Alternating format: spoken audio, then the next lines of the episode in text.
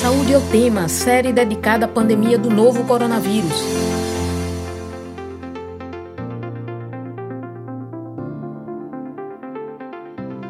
Olá, ouvinte das rádios Universitária FM 99.9 MHz e Paulo Freire AM 820 kHz. No último dia 8 de agosto, o Brasil atingiu a triste marca de 100 mil mortes causadas pela Covid-19. 100 mil pessoas. Muitos dos familiares não tiveram a chance de sepultar seus entes queridos. Ao mesmo tempo, há um desamparo emocional generalizado do, do país. A falta de coordenação entre União, estados e municípios no combate à pandemia, a fadiga da quarentena, o medo de um crescimento no número de casos diante da reabertura do comércio. Nesta edição do Saúde é o Tema, vamos conversar sobre o sentimento de luto e desamparo causado pela pandemia da Covid-19. Eu sou Paula Reis, jornalista e professora do Departamento de Comunicação Social da UFPE e estarei com você nesta série especial do Saúde é o Tema sobre a pandemia do novo coronavírus. Enquanto durarem as recomendações de distanciamento físico, vamos realizar o programa remotamente. Lembro que, além de transmitida nas rádios universitárias FM e AM da UFPE e ao vivo pelo YouTube, esta edição fica disponível no formato de podcast no site radiopaulofreire.ufpe.br. Também fica disponível nas plataformas digitais. É só procurar Saúde é o Tema para encontrar o podcast na plataforma de sua preferência. Nesta edição de número 16 do Saúde é o Tema Especial Coronavírus, sobre o luto e o desamparo na pandemia, vamos conversar com a psiquiatra e psicanalista Amélia Lira. Seja bem-vinda, Amélia. Boa tarde. Boa tarde, Paula. Boa tarde, Maria. E convidamos também para a conversa a psicóloga do setor de oncologia do Hospital das Clínicas, especialista em psicologia clínica e preceptora do programa de residência multiprofissional em saúde da mulher, Marília Lopes. Olá, Marília, seja bem-vinda. Olá, Paula, obrigada. É um prazer poder estar aqui e falar desse tema que eu tanto gosto. Bom, é, Amélia, o país está vivendo uma, a sua maior tragédia nos últimos tempos. São mais de 100 mil mortes que poderiam ter sido evitadas. É possível explicar o que a população está sentindo diante dessa situação? Nós podemos imaginar, é? é uma situação nova, evidentemente, para toda a humanidade. Né? A gente tem uma ocorrência similar há mais de 100 anos, então os que estão vivos hoje não conheceram a outra pandemia. Né? E é uma situação de extremo estresse para todos, né? É, a gente vive hoje uma situação em que há uma ameaça, vamos dizer assim, em cada esquina, uma ameaça literalmente no ar que a gente respira, uma ameaça, a gente se sente ameaçado pelas pessoas que se aproximam, então, é uma situação que leva a, a um estresse constante, todos nós. Uhum. É, Marília, tem também esse aspecto da comoção, né, da solidariedade pelas mortes, mesmo quem não, não perdeu um ente querido, seja familiar ou seja amigo, mas se depara com esse, é, essa comoção, esse luto e essa solidariedade, não é? Exatamente. A gente está de luto, né? Cada um em sua medida está vivendo algum tipo de luto. Não necessariamente o luto pela perda de um ente querido, mas o luto da, da, daquilo que a gente era acostumado a fazer, de ir a uma escola presencialmente, e trabalhar, ir a uma academia, tudo aquilo que imprimia nossa identidade, né? Que nos identificava enquanto pessoa, a gente deixou de fazer ou a gente teve que fazer de forma diferente. Então, isso também pode ser caracterizado com um luto, né? A gente estar de luto porque a gente teve todo o planejamento durante o ano de 2020 e não deu certo. A gente teve que remodular, teve que adiar, então a gente também está de luto. E a gente também está de luto pelas pessoas que morreram, seja que a gente escute, seja o nosso vizinho ou alguém da nossa família. Então, todo mundo que está nessa pandemia, em alguma medida, está vivendo um luto. É, Amélia, isso de certa forma, assim, toda, tudo isso que está acontecendo, né, todo esse é, essa pandemia, esse estresse, de certa forma, ele carrega um sentimento de impotência, de que fizemos pouco.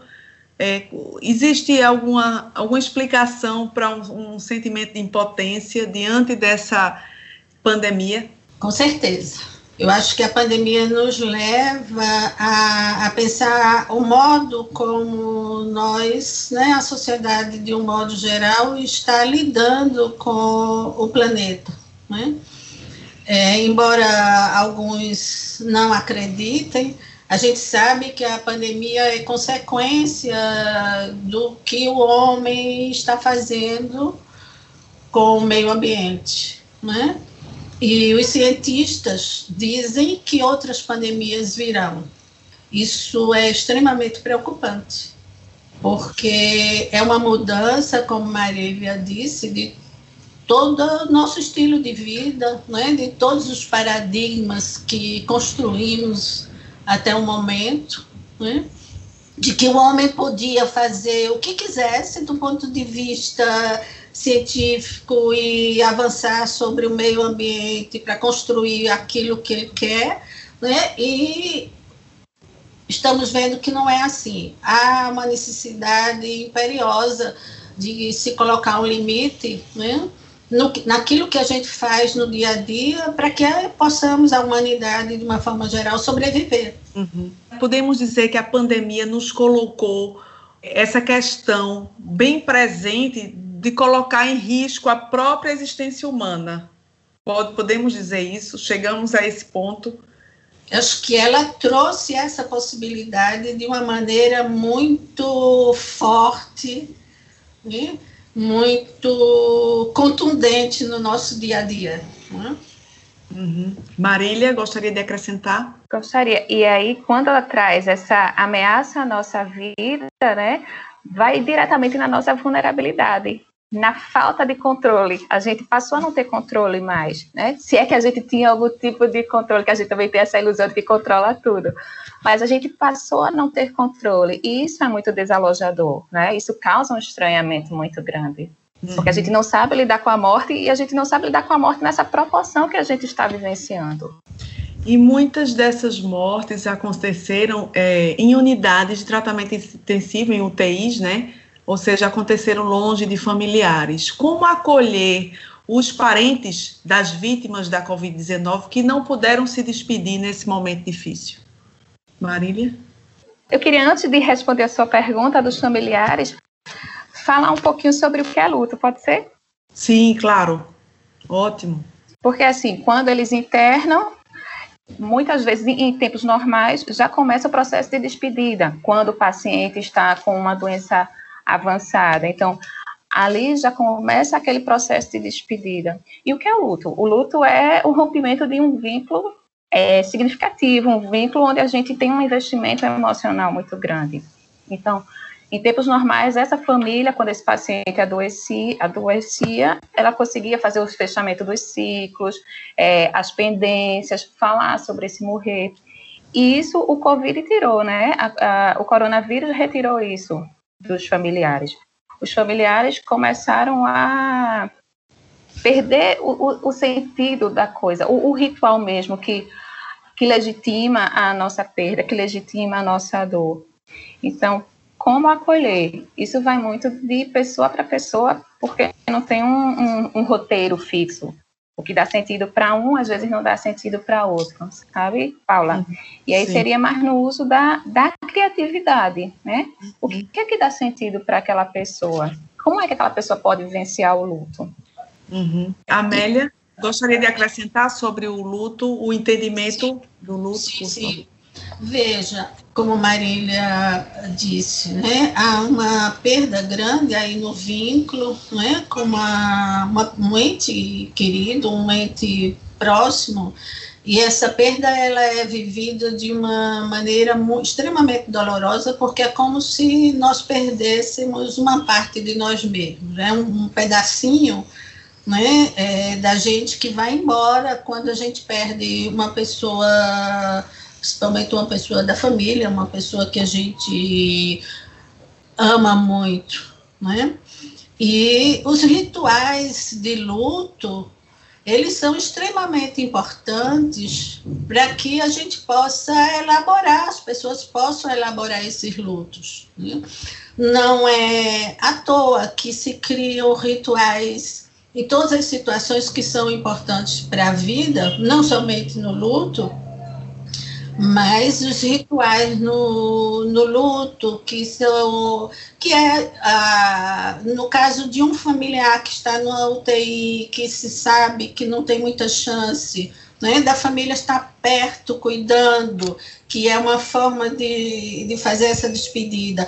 O velório, ele é um ritual importante para elaboração dessa, dessa perda, né, onde a família se reúne, chora, né, o, o seu ente o querido, e se reúne depois para falar dessa, dessa perda, né? São rituais que são extremamente importantes. Cada cultura tem um ritual diferente, a gente sabe que os indígenas têm um ritual próprio né, no seu luto e que está sendo extremamente doloroso para eles não poder é, as mães indígenas, por exemplo, a gente tem lido alguma coisa como está sendo difícil não ter acesso ao corpo né, do bebê, do filho, que é, eles perdem, que normalmente está distante da aldeia indígena, e que é impossível fazer esse ritual tão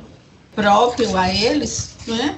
mas para a gente também, né? não poder é, velar o corpo, não poder vestir né, o, o, a pessoa, não poder estar ali se despedindo até o momento do sepultamento, isso dificulta muito a elaboração do luto. Que é mais um aspecto doloroso e trágico da, da epidemia, né? Sim. E, a, e assim, né, é, esse ritual de despedida ele tem uma função organizadora, né? Então, assim, ele, a gente vê o corpo, a gente poder velar, é a gente ter a, a concretude da situação, é eu poder ver que a morte realmente ocorreu, né? Outro aspecto, aspecto que eu acho muito importante também é a questão do pertencimento social, assim, de pertencer porque eu vejo o quanto eu sou amada. Eu recebo amigos, eu recebo abraços, eu recebo palavras gentis. Eu vejo o quanto o meu ente querido falecido ele foi amado também, porque é uma reunião de amigos. Eu consigo ver o legado dele, né? Eu, é um espaço, o velório, a cremação, o, o, o sepultamento, é um espaço legitimado de sofrimento. Ali a gente pode sofrer, ali a gente pode reunir as pessoas queridas, a gente pode compartilhar a história. Então, é um, é um momento que organiza, que facilita, que pode facilitar o processo de enfrentamento desse luto, que é um processo que é permeado por dor, por sofrimento, que exige é, gasto de energia. Então, não ter isso pode sim complicar.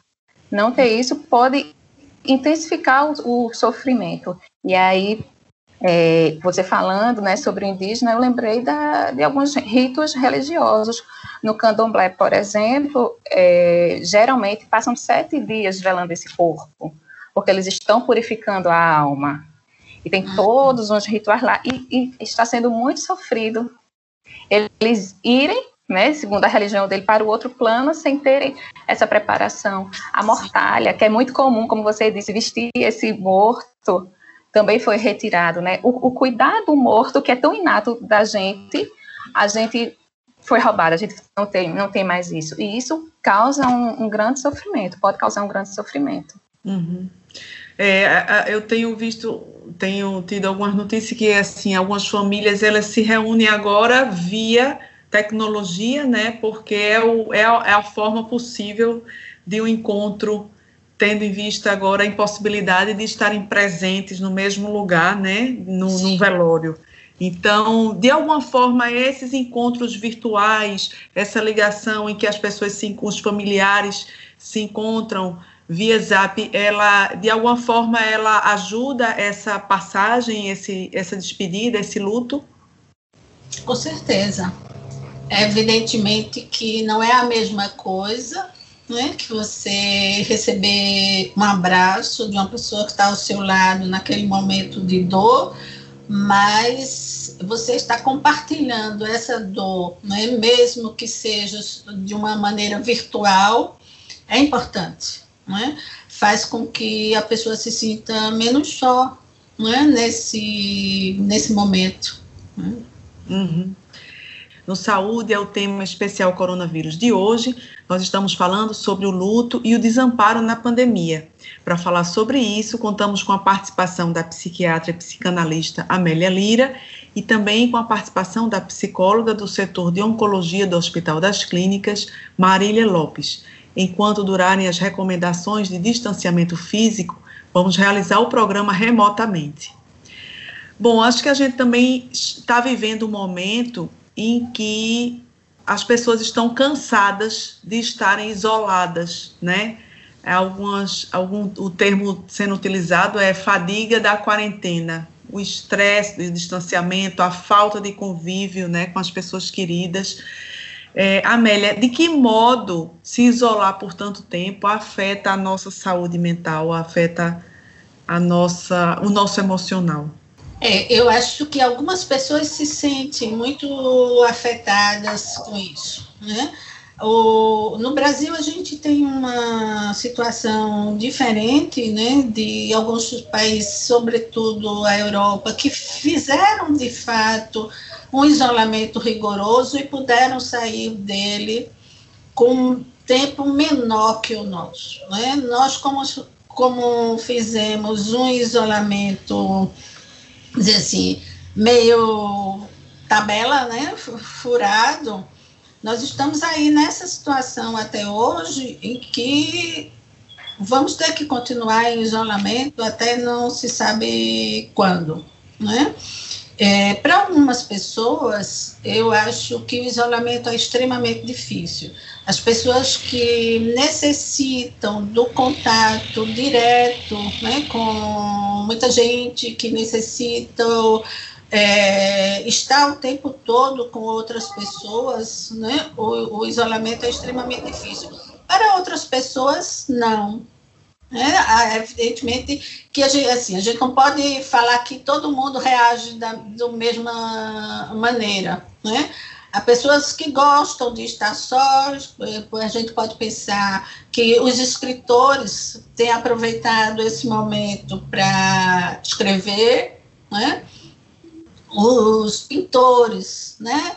para pintar, enfim, né? O, os pensadores né, para elaborar suas teses, suas teorias, enfim, né? Eu acho que as pessoas são, dependendo do que fazem, né? Talvez o, o, o, isolamento signifique, evidentemente, situações diferentes.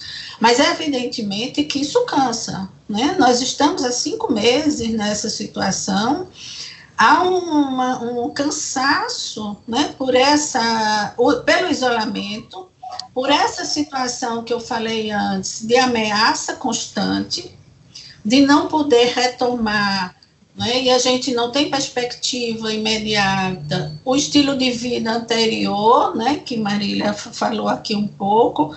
Então, isso é extremamente difícil. Né? Hum. Extremamente difícil.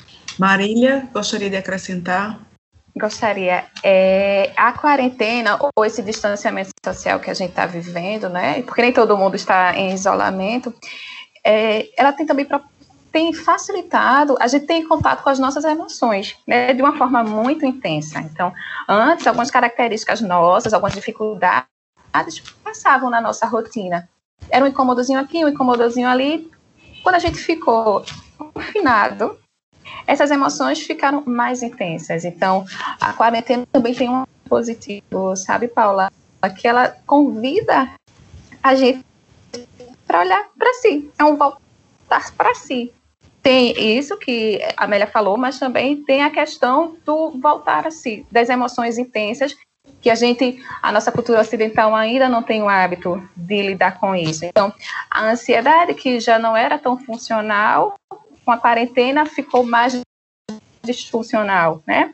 Aquela pessoa que já tinha uma irritabilidade maior, com a quarentena intensificou, tudo foi intensificado. E a gente não sabe lidar com as emoções. Eu acho que também está sendo um, um, grande aprendizado isso. Tem hora que eu escuto que a gente cansou da gente mesmo, né? A gente está cansado. Marília, como o áudio cortou um pouquinho no começo da sua fala, eu vou pedir só para você repetir é, essa questão que você está colocando, né? Na quarentena, cada um está vivendo mais consigo próprio, vivendo mais no sentido de ter que se, se escutar mais, né? Ter que prestar atenção em si próprio. Pode desenvolver, por favor, porque cortou o início da tua fala. É isso, é um voltar para si, é um se ocupar com as suas emoções. É um, é, é um autoconhecimento, de certa forma, imposto, né? A, revelia a gente teve que conviver conosco, conosco, assim. Então, a gente não tinha esse hábito de olhar nossas emoções, a gente não tinha nem esse tempo para olhar algumas características nossas e de quem está perto da gente. Hum.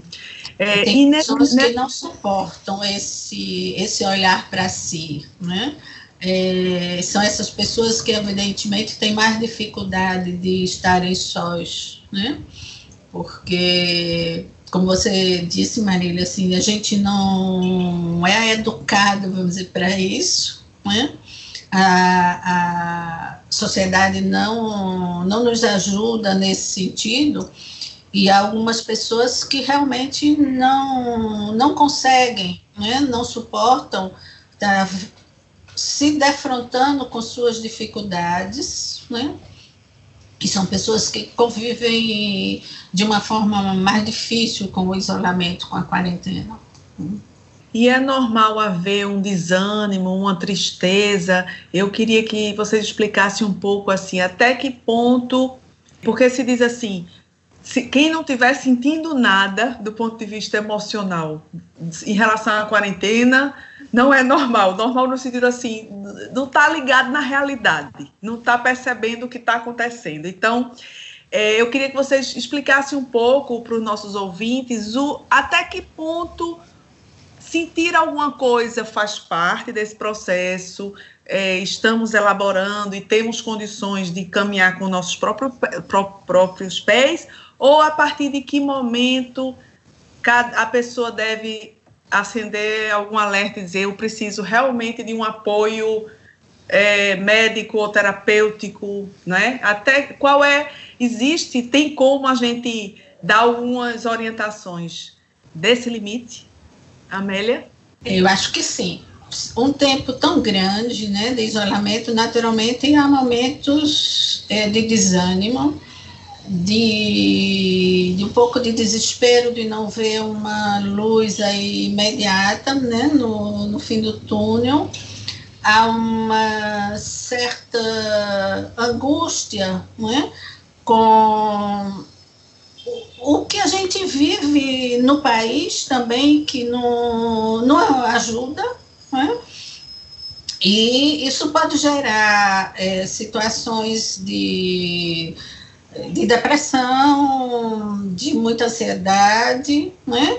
Mas assim, o momento de procurar o profissional é quando isso começa a ser atrapalhar o dia a dia, né, das pessoas, quando começa a atrapalhar no trabalho, nas relações familiares, quando a pessoa não consegue produzir, quando não consegue conciliar o sono, ou precisa tomar medicação para conciliar o sono, ou beber para conciliar o sono, né, que isso tem acontecido também, né, o aumento da ingestão de bebida alcoólica durante o isolamento, né, então são situações que podem ser um, sinal de alerta em que é necessário buscar ajuda.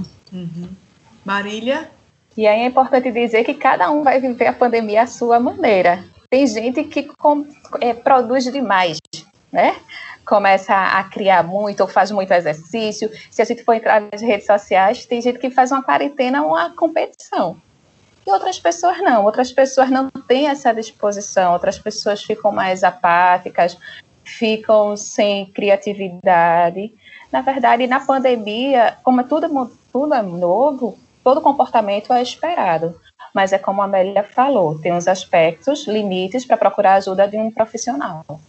E as pessoas em casa, elas também podem, é, de que forma elas podem ajudar, né? Ou, ou, ou, enfim, ouvir mais, conversar mais. Talvez a pandemia também esteja colocando esses desafios, talvez, para é, grupos familiares que não têm é, muito a prática de conversar, não é? Enfim, o que é que. As oportunidades que a gente pode falar assim, na, na, na convivência dentro de casa. É possível dizer alguma orientação? Você, disse conversar mais, aí eu vou brincar dizendo assim, pode ser conversar menos também, mas... ótimo, ótimo, Amélia, muito bom. Porque esse, esse é um aspecto, né? você está confinado, né? É, com as mesmas pessoas 24 horas, né? Semanas, meses, enfim. Isso gera naturalmente atritos, né? Há números mostrando aí o aumento de separações de casais, né? Em consequência disso. Então, é, eu acho que o respeito um pouco ao espaço do outro, né? E as limitações, sobretudo, do outro, né? É, porque são, é uma situação que pode gerar uma certa intolerância pelo cansaço, né? De estar convivendo somente com aquilo, né? Quando você está, sai para o ambiente de trabalho, você encontra outras pessoas, você conversa sobre coisas diversas, né? Você sai do trabalho e você pode encontrar os amigos para um jantar, né, para tomar um café ou para tomar uma cerveja. Né, e isso naturalmente alivia a situação familiar, o que não está sendo possível ainda hoje. Né, e gera uma situação de tensão e que cada um precisa ser, sobretudo, tolerante né, com as dificuldades do outro. Uhum. Em relação às crianças, é como essa pandemia afeta essa fase de socialização, né? As crianças, inclusive com essa possibilidade, nem possibilidade, mas essa essa temática de se volta às aulas presenciais ou não, né? Principalmente entre as crianças, muitas mães dizem não, sem condição. As crianças elas são muito de de tato, né, de toque, de afeto. Então, como essa pandemia afeta as crianças nessa fase de socialização? A gente tem que levar em consideração a fase de desenvolvimento dessa criança, né? É, tem crianças, somos seres sociais, precisamos dessa interação. Então, tem crianças que conseguem compreender o motivo desse isolamento. Outras, por conta do estágio de desenvolvimento, não haverá prejuízo, de qualquer forma, nessas crianças. Haverá um impacto emocional, como também está tendo nos adultos, terá nessas crianças. É, infelizmente, Paula, a gente não tem uma receita, sabe? Cada pai vai ter que, cada responsável vai ter que usar a criatividade para que o impacto seja o menor possível. Então, observar essa criança, observar o comportamento dela, poder conversar, mas vai da criatividade e da disponibilidade do responsável me cuidar dessa criança. Mas o impacto vai existir. Uhum. Amélia? Além da questão da idade da criança, eu fico pensando que para os pais não está sendo difícil, não está sendo fácil, aliás, né? E assim, as crianças, como Marília disse, elas, elas vão ter um certo prejuízo, né, do ponto de vista da socialização, principalmente as pequenininhas, né? que estão completamente isoladas, né? Os maiores, eles interagem pela internet já, né? Principalmente os adolescentes e os maiores, eles estão tendo as aulas diárias pela internet, os que conseguem isso, os que têm essa possibilidade, a gente sabe que há crianças né, que não têm, por dificuldades econômicas, essa possibilidade, né? Então, sentem menos, mas é, vão sentir também, né? De não estar podendo conviver com outras crianças da mesma faixa etária, do mesmo grupo, onde eles interagem e aprendem coisas também. Não é? É, eu acho que mais difícil para as crianças menores que não têm essa disponibilidade, né? E que os pais estão dentro de casa sobrecarregados. Sobrecarregados com os cuidados da casa, sobrecarregados com o home office, né? e que não tem disponibilidade para brincar com essas crianças, né? Porque precisa conversar, precisa brincar também, substituir um pouco o espaço que a criança tinha, né? De brincadeiras, de jogos, é importante que os pais façam isso, né? Quando eu digo isso, eu estou falando, evidentemente, de uma classe social que consegue fazer isso, né? A gente sabe que a maioria da nossa população os pais continuaram trabalhando porque não tem outra alternativa. Essas crianças estão sós dentro de casa, ou o pai teve ou a mãe teve que deixar o trabalho pra, porque não tem a escola onde deixar os filhos, não tem a creche, e essa situação é extremamente complicada do ponto de vista social e para essas famílias que estão vivendo isso. Né? que é uma característica né, do nosso país, né? Inclusive, pode acarretar até a regressão, né, Amélia, de comportamento dessas crianças. Sim, sim. No sentido de, de criança que não fazia mais xixi na cama, por exemplo, sabe? Regredir as fases do desenvolvimento. Sim. Porque elas também, porque causam um desamparo, em certa medida, para elas também. Uhum. Essa pandemia, na realidade, ela, ela veio, assim, deixar à tona, desmascarar todas as o que se botava embaixo do tapete, né? As desigualdades sociais elas aparecem, né? E com muita força, né? Com todas, até uma, um, um, outro entrevistado disse uma vez para gente, olha, tem gente que diz estamos no mesmo barco, não, nós estamos em barcos diferentes, Sim. uns estão em iates e outros estão num pedacinho de madeira né? Para levar assim a, a metáfora. Sim. Essa desigualdade também gera um, um, um, um desamparo, né? É também desamparo, né, Amélia? É, e, mas é vivido de uma maneira diferente, porque é uma população que convive com o desamparo no seu cotidiano. É uma população que vive desamparada em todos os sentidos. Né? Então, de uma forma paradoxal, né, o desamparo que determinada classe social está vivendo hoje, essa população, ela já vivia antes da pandemia, ela já eh, vive desde sempre.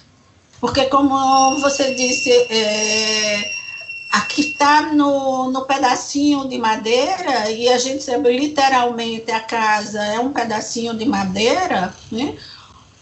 É, essa, essa família ou essa pessoa, ela tem uma situação de desamparo né? tremendo, tremendo.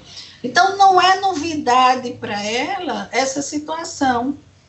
Uhum que é diferente para um grupo social que se sentia protegido e que hoje se sente mais ameaçado. Né? Uma classe social que. Sim. E nós estamos vivendo é, uma crise sanitária sem uma coordenação nacional entre União, estados e municípios. O próprio presidente Bolsonaro ainda não nomeou o ministro da Saúde e não temos orientações claras, né, o que gera um clima de incerteza quanto às recomendações. Até medicamentos é, falaciosos e que já foram desmentidos pelas autoridades científicas, o presidente já divulgou. Né? Então, de que modo essa confusão ou essa falta de clareza afeta o emocional das pessoas? Marília? A gente fica sem ter um, um, caminho a seguir, né? Põe em dúvida a, a, a, certeza quando a gente tem uma pessoa que tem tanta representatividade como presidente e ele vai no caminho oposto do que as autoridades falam. E aí cria-se é, uma, uma insegurança, cria-se conflitos. a gente fica sem saber para onde ir. A gente fica perdido. A sensação é de estar perdido, estar sem, sem rumo. Amélia? Eu diria que assim, faz parte de, de nossa constituição né, individual e social ter referenciais. Né? E esses referenciais, do ponto de vista individual, eles vêm da família, né, dos nossos pais, né, dos nossos antepassados, que transmitem isso para a gente, e do ponto de vista social, das autoridades. Né? Quando é, as autoridades máximas, né, a autoridade máxima do país, né, e seu, seu grupo de, de, de governo, ele desdenha né, da ciência, ele desdenha da morte, ele desdenha do sofrimento e ele coloca a, a doença como, ou seja, quem se protege da doença como um fraco. Né? Ele tem dito que as pessoas precisam ter coragem e enfrentar a pandemia, né? Não precisa ficar dentro de casa. Então é muito complicado quando outras autoridades e todas as, todas as autoridades científicas têm mostrado o que seria é o que a gente tem comprovado na, na, no dia a dia, o que, o que é a tragédia dessa pandemia. Então, evidentemente, a, a situação de desamparo se amplia quando você não tem segurança no governo, segurança na autoridade máxima do país, quando ele emite mensagens que são de desrespeito, inclusive, ao sofrimento das pessoas. Né? Sim, gera esse desdém, essa, às vezes até esse de, certo deboche, né? É, e para muitos gerou inclusive uma dúvida se o isolamento dá realmente resultados. Né? Quer dizer, essa, essa ideia pode ter sido gerada por essa falta de clareza, da, da, da, de uma falta de política pública coordenada? Com certeza. Né? Acho que a, a falta de, de uma política ou de uma direção única do ponto de vista do governo né? gera, de fato, um, uma, uma insegurança muito grande essa a ideia de que o isolamento não, não funciona é uma maluquice sem, sem tamanho, a gente pode dizer, né? Diante de uma doença que se transmite pelo ar, que a única forma hoje que nós temos de evitar a doença é evitar esse ar contaminado pelo vírus, né? Você dizer que o isolamento social não funciona é um absurdo. Uhum. Eu fico perguntando quantas pessoas ainda irão ter que morrer para o presidente né, é, perceber que essas recomendações que são dadas pelas autoridades, elas de fato funcionam. Porque a gente, a gente chegou à marca, como você disse, Paula, no início, de mais de 100 mil pessoas né, que morreram. E se a gente for pensar quantas pessoas estão sofrendo o luto da morte, o, o sofrimento pela morte dessas 100 mil, a gente pode, no mínimo, quadruplicar. Então, é muita gente sofrendo por conta da pandemia. E aí vem o, o, governo e ele desdenha, ele faz pouco caso. É como se essas pessoas estivessem morrendo à toa. É, inclusive, essa questão que a, é, vocês estão trazendo e a Amélia trouxe, eu acho que era importantíssimo a gente explicar, até aprofundar aqui agora, essa questão do fraco, né? Eu acho muito importante. Até eu tive notícias também, assim, de gente que chegou para o outro e disse assim: tu ainda estás de isolamento? Que é isso, cara? Sai, não sei o que, como que está debochando realmente da pessoa que está que, que tá isolada sutilmente estava, você é um fraco. Quer dizer, a gente tem uma sociedade em que a pessoa que tem cuidado é visto como fraco e o fraco até sendo desvalorizado, não é, Amélia? Eu queria que você explicasse é, melhor essa questão. Acho que essa ideia, é, essa ideia, Paula, ela faz parte de uma posição ideológica onde a pessoa que não tem sucesso na vida é porque é fraco. É a velha história da meritocracia, né? onde é, coloca como se as pessoas fossem todas iguais do ponto de vista social, né? Então, evidentemente, quando o, o, presidente diz, né, se você teme, você não sai de casa, é porque você é um fraco, né, vai no mesmo sentido da, daquele que diz, se você não consegue emprego porque você não quer, você não conseguiu passar na faculdade porque você não estudou o suficiente, né, sem considerar as dificuldades que aquela pessoa teve para estudar, né, ou sem considerar que cada vez é mais difícil se conseguir um emprego, enfim, vai no, me, na mesma, no mesmo diapasão essa Sim. ideia do presidente e que além, além da fala dele, a gente precisa de políticas públicas eficientes, porque como a gente estava falando antes, tem aquela pessoa que tem um nível socioeconômico mais baixo, que ela precisa se manter, né? Então ela precisa estar na rua, senão ela de fato passa fome.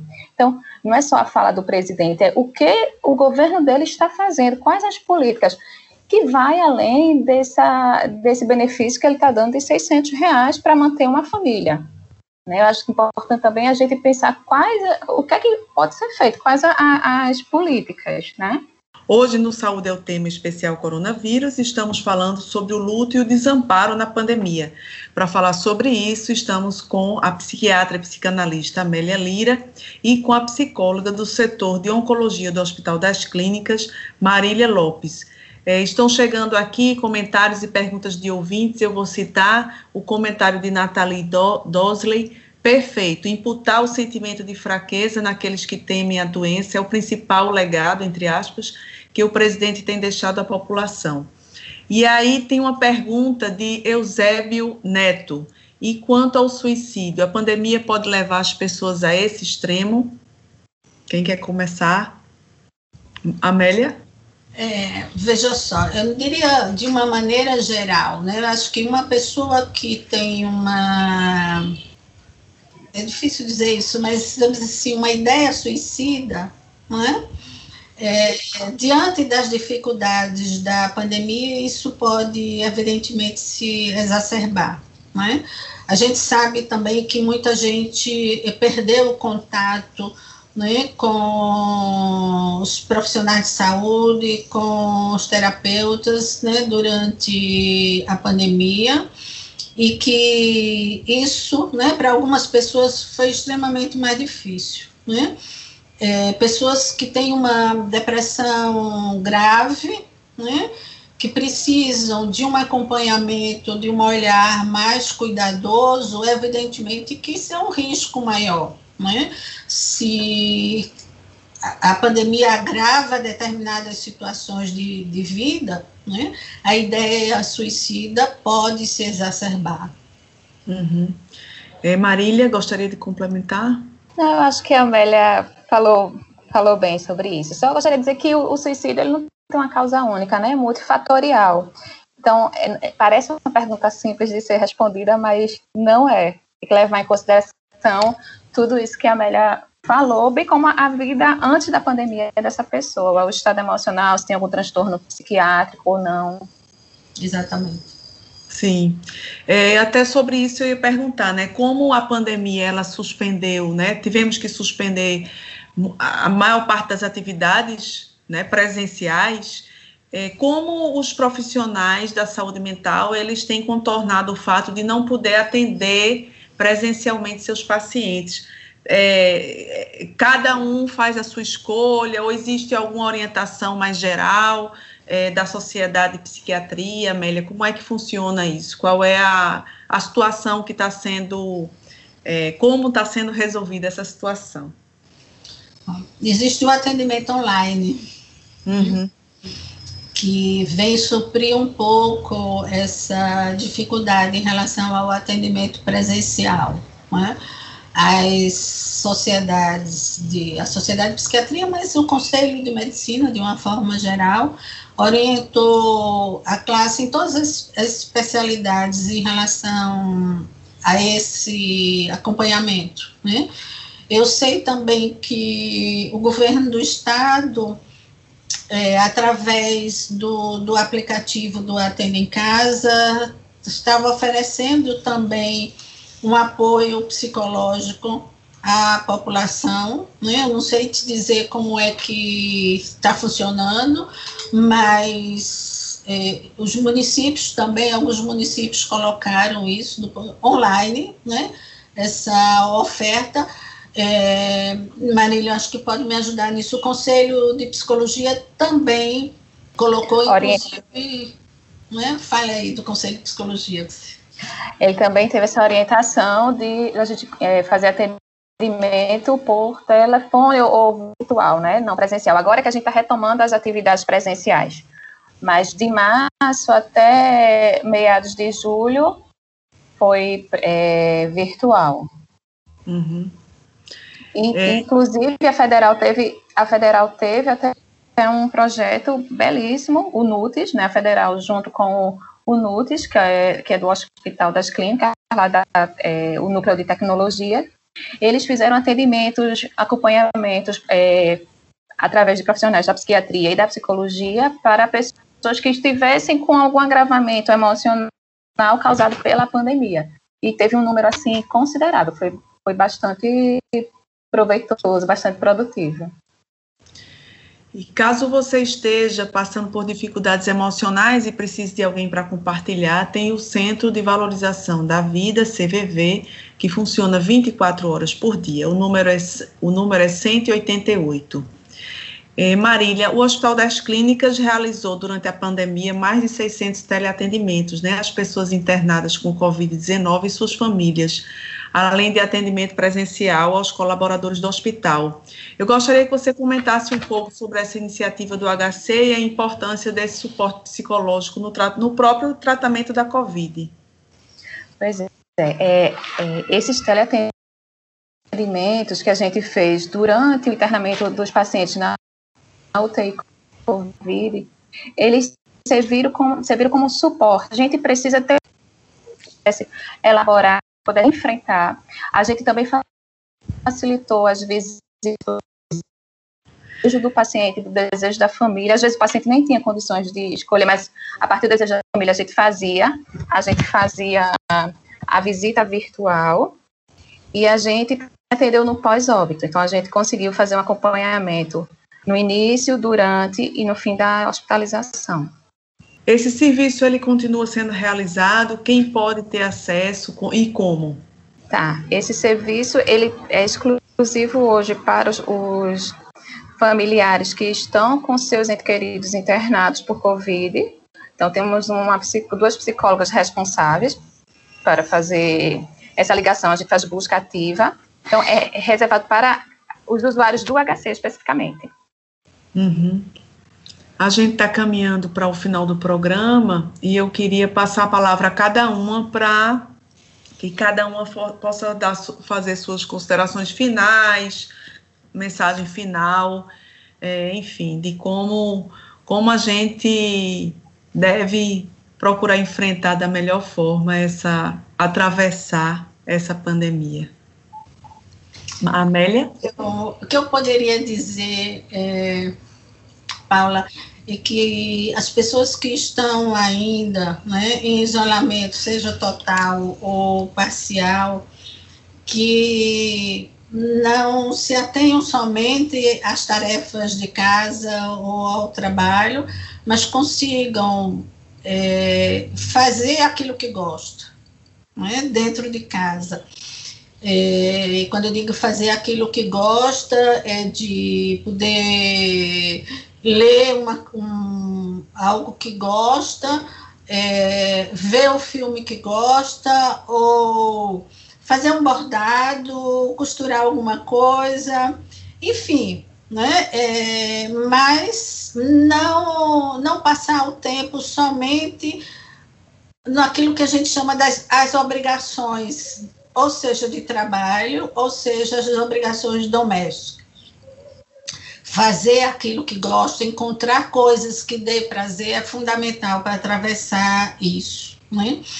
E, particularmente, as pessoas que, que perderam né, uma pessoa próxima, né, que estão vivendo o luto nesse momento tão difícil, né, é, que não puderam é, acompanhar o sepultamento, que não puderam acompanhar a doença e não puderam acompanhar né, o sepultamento, que falem, né, não, não, não se acanhem de falar sobre a pessoa, os sentimentos em relação a isso, né?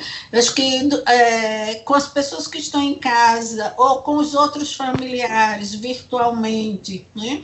Poder rememorar histórias daquela pessoa que se foi, né? É, trocar fotos, relembrar situações, histórias, né? É, tem uma, uma experiência no, no país que eu acho extremamente interessante, da página Os Inumeráveis, onde as famílias fazem um pouco, né, a, contam um pouco da história daquela pessoa e fazem sua despedida, é uma forma de prestar homenagem, né? E um modo também de particularizar, né, é, isso não ficar só no número, né, que eu acho extremamente interessante. Né? E eu acho que as famílias podem fazer isso entre si, com, entre os amigos, né, essa, essa possibilidade né, de, de falar né, é, ajuda a elaborar o luto. Amélia Lira, eu agradeço a você o convite, né, estar aqui com Marília participando desse programa. Né? Muito obrigada a vocês. Amélia Lira, muito obrigada pela participação e colaboração. Amélia é psiquiatra e psicanalista. E passo a palavra para Marília. É, eu queria só dizer, o recado que eu tenho a, de, a, deixar é que a gente se aproxime daquelas pessoas que estão próximas a gente, que até é redundante, né? Mas que a gente utilize a nossa rede de apoio, que a gente se sinta parada, se sinta acolhida. Eu acho que faz a, essa faz a diferença, esse faz a diferença nesse momento tão difícil que a gente está vivendo. A gente ter alguém para a gente se apoiar. Ok, muito obrigada, Marília Lopes, pela, pela participação, colaboração. Marília é psicóloga do setor de oncologia do Hospital das Clínicas, especialista em psicologia clínica e preceptora do programa de residência multiprofissional em saúde da mulher. No dia 11 de agosto, o reitor da UFPE, Alfredo Gomes, decretou luto oficial por três dias na universidade, em memória às mais de 100 mil mortes causadas pela Covid-19 no Brasil. Toda a nossa solidariedade. O Saúde é o Tema fica por aqui. Também a gente divulga a, as cartilhas sobre apoio psicológico durante a pandemia. A Fiocruz tem uma cartilha muito interessante e também o projeto Psicovida. Você pode acessar essas e outras cartilhas no nosso site radiopaulofreire.ufpe.br na aba Saúde é o Tema, cuide da sua saúde. E caso tenha perdido o começo deste programa ou algum programa anterior, você pode ouvir no formato de podcast no site radiopaulofreire.fpe.br. Esta edição também fica disponível nas plataformas digitais. É só procurar Saúde é o Tema para encontrar o podcast na plataforma de sua preferência. A produção do programa foi minha, Paula Reis, junto com os alunos Danilo Melo e Humberto Cassimiro, alunos de jornalismo da UFPE. Muito obrigada, meninos. Nas redes sociais, os estudantes da UFPE, Lucas Dantas e Maria de Rádio TV Internet e Ana Sofia Ramos e Letícia Gabriela de Publicidade e Propaganda, sob a orientação da professora Cecília Almeida. Coordenação de transmissão e streaming Catarina Apolônio, que fica aí nos bastidores. Valeu, Catarina. Tchau e até o próximo programa Saúde é o Tema.